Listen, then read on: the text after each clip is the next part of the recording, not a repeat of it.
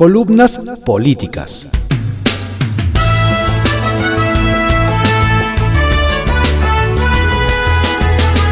Continuamos con la audiosíntesis informativa de Adrián Ojeda Román, correspondiente a hoy, sábado 11 de septiembre de 2021. Demos lectura a algunas columnas políticas que se publican en periódicos de circulación nacional. Arsenal, por Francisco Garfias, que se publica en el periódico Excelsior. Golpe a la polarización. Hace apenas cinco meses, AMLO hablaba de desaparecer al INE decía que los consejeros no eran demócratas y anunciaba planes para que las funciones de árbitro electoral pasaran al Poder Judicial. Eran tiempos preelectorales. El instituto había cancelado las candidaturas de Félix Salgado Macedonio en Guerrero y Raúl Morón en Michoacán por no haber presentado sus respectivos informes de gastos de precampaña. Días antes, una caravana de morenos guerrerenses había tendido un cerco en las inmediaciones de la sede del árbitro electoral. Sus integrantes amenazaban con ir a buscar a sus casas a los consejeros que votaran a favor del retiro de las candidaturas. Encabezaban la protesta Salgado Macedonio y Mario Delgado. ¿Se acuerdan? Ni el más agudo observador se hubiera atrevido a adelantar un escenario de diálogo como el que hoy presenciamos. El Consejo Presidente del INE, Lorenzo Córdoba, se reunió ayer con el presidente de la mesa directiva de la Cámara de Diputados, Sergio Gutiérrez Luna, otro representante de Morena ante el Consejo General del Instituto. El objetivo, iniciar una era de colaboración institucional entre árbitro electoral y la legislatura, que inicia según comunicado del instituto. Al término del encuentro, Lorenzo Córdoba declaró que el INE es muy celoso de su autonomía, pero entiende la necesidad de colaboración con otras instancias, tanto del gobierno como con otros poderes de la República, para tratar de facilitar la recreación de la vida democrática del país. Es pertinente agregar que en el presupuesto de egresos de la Federación 2022, la Secretaría de Hacienda no le quitó ni un centavo a la cantidad solicitada por el INE para realizar sus tareas el año que entra 24.600 millones de pesos. Poco más de 5.000 millones de ese total está proyectado para consulta sobre revocación de mandato, de mandato en la que tanto ha insistido el presidente. ¿Golondrinas que no hacen verano? No se escribe Lourdes Ojeda, alumna de posgrado de la Facultad de Derecho para replicar la versión del profesor Eduardo López Betancourt, presidente del Tribunal Universitario de la UNAM, a quien acusa de actos de acoso sexual. López Betancourt, de 81 años, nos dijo que detrás de las acusaciones de Ojeda hay claros intereses de personajes y grupos políticos que buscan entrometerse en la vida interna de la UNAM. Menciona a Alfonso Ramírez Cuellar, ex dirigente nacional de Morena, Pablo Amílcar Sandoval, ex aspirante del Guinda al gobierno de Guerrero, a los diputados Miguel Ángel Jauregui y Javier Uriel Aguirre Valencia, esposo de la que hoy lo acusa. En la réplica, Lourdes Ojeda le pide al profesor que exhiba modo, tiempo y lugar de cómo y cuáles son esos intereses. Desde aquí le digo que usted miente con todos sus agravantes. Antes solo mencionaba a dos personas. Hoy aumentan a cuatro. De esos cuatro, a Pablo Amílcar Sandoval no tengo el gusto de conocerle y al diputado Jauregui en mi vida había tenido la oportunidad siquiera de escuchar su nombre. Afirma. La denuncia de Lourdes Ojeda dice que durante mucho tiempo el profesor la ha humillado e insultado con palabras textuales como si tienes muy buenas nalgas para estar en mi cama y no andar de revoltosa. López Bentancur jura por sus hijos que las acusaciones de Ojeda son falsas. Repite una y otra vez que son mentiras, que detrás de Ojeda están otros intereses y que él tiene derecho a defender su trayectoria académica de 50 años. El viejo profesor nos entregó copia de una carta de Cuauhtémoc Cárdenas al Congreso de Guerrero que avala la entrega de la medalla Siervo de la Nación a López Betancourt. Está fechada en agosto de 2021. De paso nos dijo que tiene demandada a Ojeda por discriminación. Le pide un millón de pesos de indemnización. En el legajo de documentos que nos dejó, venía uno de la Fiscalía de la Ciudad de México. Está dirigido a la alumna de posgrado.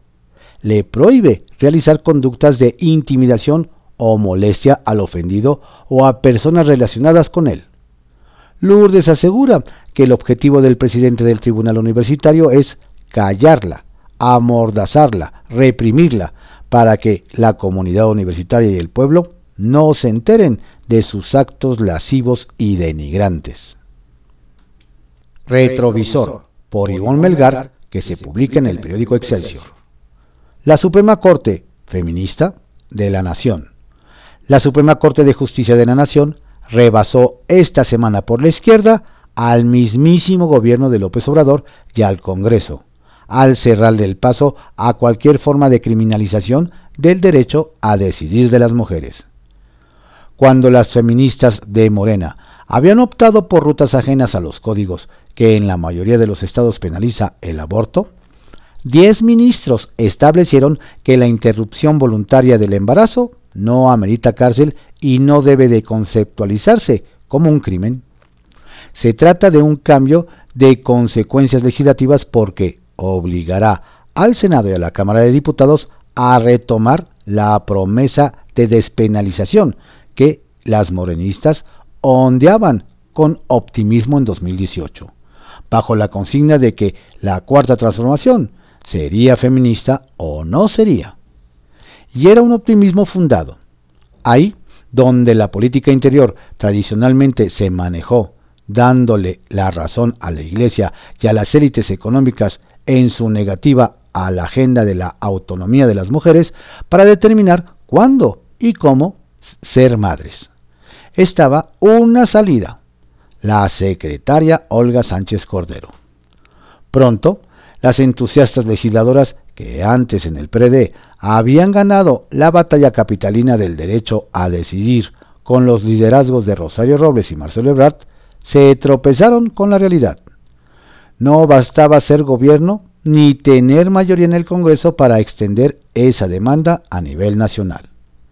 Porque mientras la coalición encabezada por Morena tenía los votos para desaparecer estancias infantiles, el Seguro Popular y escuelas de tiempo completo, ese cierre de filas nunca sería posible en el tema del derecho a decidir teniendo como aliados al PES, un partido que se definió abiertamente en contra de la ideología de género, como llaman los detractores del feminismo, a la agenda de los derechos humanos de las mujeres. Más tarde hubo un desencuentro mayor que frenó el ímpetu de las morenistas los gobiernos de López Obrador y Claudia Sheinbaum asumieron que las movilizaciones de las jóvenes en contra de la violencia feminicida y a favor de la llamada marea verde, color de la causa de la despenalización, eran promovidas por adversarios y grupos conservadores que querían fastidiarlos. Sobran los testimonios del estupor con el que la izquierda gobernante se negó a entender que aquella rabia de la diamantina rosa, los vidrios rotos y monumentos pintados era un alarido de auxilio ante un Estado y una sociedad machista, normalizadores de la vejación de las mujeres y la sobrecarga doméstica. Y aunque los desencuentros entre los feminismos mexicanos y el presidente López Obrador continuaron por la negación oficialista de que la pandemia había incrementado la violencia intrafamiliar y el capítulo electoral de un violador no puede ser gobernador, en la práctica la agenda de las mujeres avanzó. Por un lado, se aprobaron leyes que llevaron a la conversación mediática las violencias políticas y digital. Y desde el plano del acceso al poder se montó una aduana de buena voluntad al menos para que los aspirantes a cargos de elección no fueran acosadores, mientras se aplicaba con celo el principio de la paridad en las candidaturas. Y cuando en esta ruta de cambios parlamentarios la senadora de Morena, Malú Micher, aún estaba recolectando apoyos para una reforma que garantizara los derechos reproductivos, la resolución de la Suprema Corte le entrega en bandeja de plata a los legisladores la oportunidad de una despenalización que se tradujera en políticas de salud para una maternidad libre y elegida. Un artículo del Código Penal de Coahuila que daba cárcel hasta por tres años a mujeres que abortaran, abrieron la puerta para que 10 de los 11 votos de la Corte resolvieran a favor de que las mujeres tengan, en palabra del ministro presidente Arturo Saldívar, una vida en la que se respete su dignidad, en la que puedan ejercer con plenitud sus derechos, en las que estén exentas de violencia y en las que puedan autodeterminar su destino. Hay que reconocer la respetuosa aceptación de López Obrador ante las definiciones de la Corte. El hecho de que no las impugnara ni volviera a la, a la pretensión de someter el tema a consulta, despeja el camino de las transformaciones pendientes. Y hay que celebrar también la capacidad de construir bienes públicos de la Suprema Corte, esa institución que apenas hace cinco meses empañó sus promesas de justicia con el escándalo de una ampliación de mandato para su titular, solo porque al presidente de la República los demás ministros no le parecen confiables. Entonces fallaron los reflejos del ministro Saldívar y dejó correr la intentona. Esta semana, con el proyecto del ministro Luis María Aguilar, el liderazgo de Saldívar emergió de nueva cuenta al colocarse al frente de la reivindicación de la Suprema Corte de Justicia de la Nación como un poder autónomo y comprometido con el progresismo feminista que alguna vez se topó con las vallas de Palacio, donde ahora están em, emplazados a rectificar. Linotipia, por Lourdes Mendoza, que se publica en el periódico Reforma. Las alertas y del Valle. Esta iniciativa cuenta con todo el apoyo del gobierno federal, decía en Tabasco el entonces gobernador Adán Augusto López, ahora secretario de Gobernación, ante un público sonriente. Era octubre de 2019. La iniciativa era un proyecto que pretendía estrechar lazos comerciales entre tabasqueños y tejanos para la exportación a Texas de plátano, piña, papaya, pescado. El padrino del proyecto era el empresario Alejandro del Valle. Hemos trabajado 10 años para lograr este día, dijo del Valle. Esta semana, del Valle fue detenido en la Ciudad de México acusado de fraude. Las noticias de los últimos días refieren que participó en la compra de Interjet, en la de Radiopolis y que en ambas no aportó el dinero que prometió. Una fuente me confirmó que también le han cancelado la compra de propiedades que adquirió en remate al instituto para devolver al pueblo lo robado en los primeros meses del obradorismo, porque tampoco pudo pagarlas. Antes de diciembre de 2018, pocos en México habían oído hablar de Del Valle, pero en 2019 y 2020 esto cambió. En la Ciudad de México, él paseaba en Palacio Nacional, incluso daba tours a empresarios visitantes para que conocieran los cuadros colgados en las paredes del edificio. Me dijeron fuentes que conocieron esas caravanas. Ante los funcionarios del Valle, se ufanaba de ser un exitoso hombre de negocios en Texas y de tener una envidiable red de contactos. Ante otros empresarios se decía un consentido de la Administración Federal. Del Valle, en efecto, vivió en The Woodlands durante casi toda la administración de Enrique Peña Nieto, y allí creó el grupo de empresas HBC Internacional, que pretendía comercializar productos mexicanos allí, enviar remesas y vender bienes raíces. Sus hijos, Carlos y Samantha, formaron parte de varias de esas sociedades. Casi todas las operaciones estaban bajo el amparo de una organización que llamaron Capítulo México de la Cámara Intercontinental de Comercio de Houston. El ex banquero tabasqueño Carlos Cabal Peniche era el copresidente de esa organización que dice su página desde 2018, apoya al gobierno mexicano como asesor en la implementación de los programas sociales tales como Banco del Bienestar y la reestructuración de ciertas entidades como Segalmex y Salud. Los registros públicos de las empresas tejanas de Del Valle muestran alertas que no coinciden con el perfil de un empresario acaudalado. Su empresa de envíos de dinero Penny Money LLC fue establecida en 2014. Tenía como domicilio una oficina de abogados. Funcionaba desde una página en Facebook. No hay indicios de que tuviera un local de que la prensa registrara su ingreso al mercado o que alguien, además de ellos mismos, advirtiera su existencia. Ahora está inactiva. Migrante Seguro LLC también está inactiva. Recibió quejas de ex empleados con alegatos de que no les pagaban sus sueldos. Sus compañías de comercialización de productos HBC Internacional y varias filiales tienen como contactos números telefónicos que no están en servicio, páginas web que no existen y aparecen como inactivas ante el Departamento de Corporaciones de Texas. La administradora de las compañías es Samantha del Valle, la misma hija del empresario que fungió como su representante para los negocios de Interjet y Radiopolis. En la Cámara Intercontinental de Comercio de Houston me dijeron que no tienen ninguna opinión sobre él, que en realidad nunca fueron cercanos. Nosotros no hacemos negocios juntos, solo fuimos relacionados como cámara, como hacemos con empresarios alrededor del mundo. La Cámara México, él la hizo, me dijo un vocero. El sustento y futuro económico de muchas personas en Radiopolis e Interjet dependen de la resolución judicial que tendrán estos casos. Las pistas sobre Del Valle estaban allí desde antes, cuando se le aplaudía como uno de los aliados del gobierno en turno. Espero que las investigaciones oficiales la sigan y profundicen en ellas.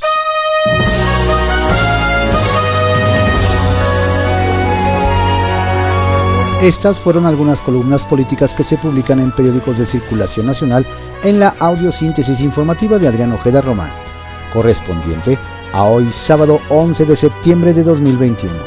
Tenga usted un excelente fin de semana, por favor cuídese mucho. No baje la guardia. Si se cuida usted, nos cuida a todos. Saludos de su servidor, Adrián Ojeda Castilla.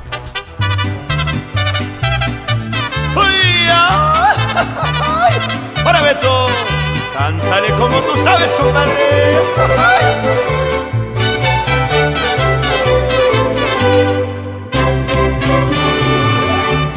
Cariñito, ¿dónde te hallas? ¿Con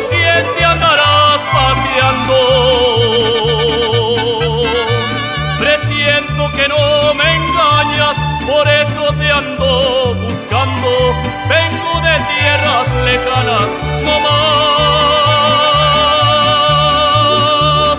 por ti preguntando. Me dieron razón que andabas por las tierras michoacanas,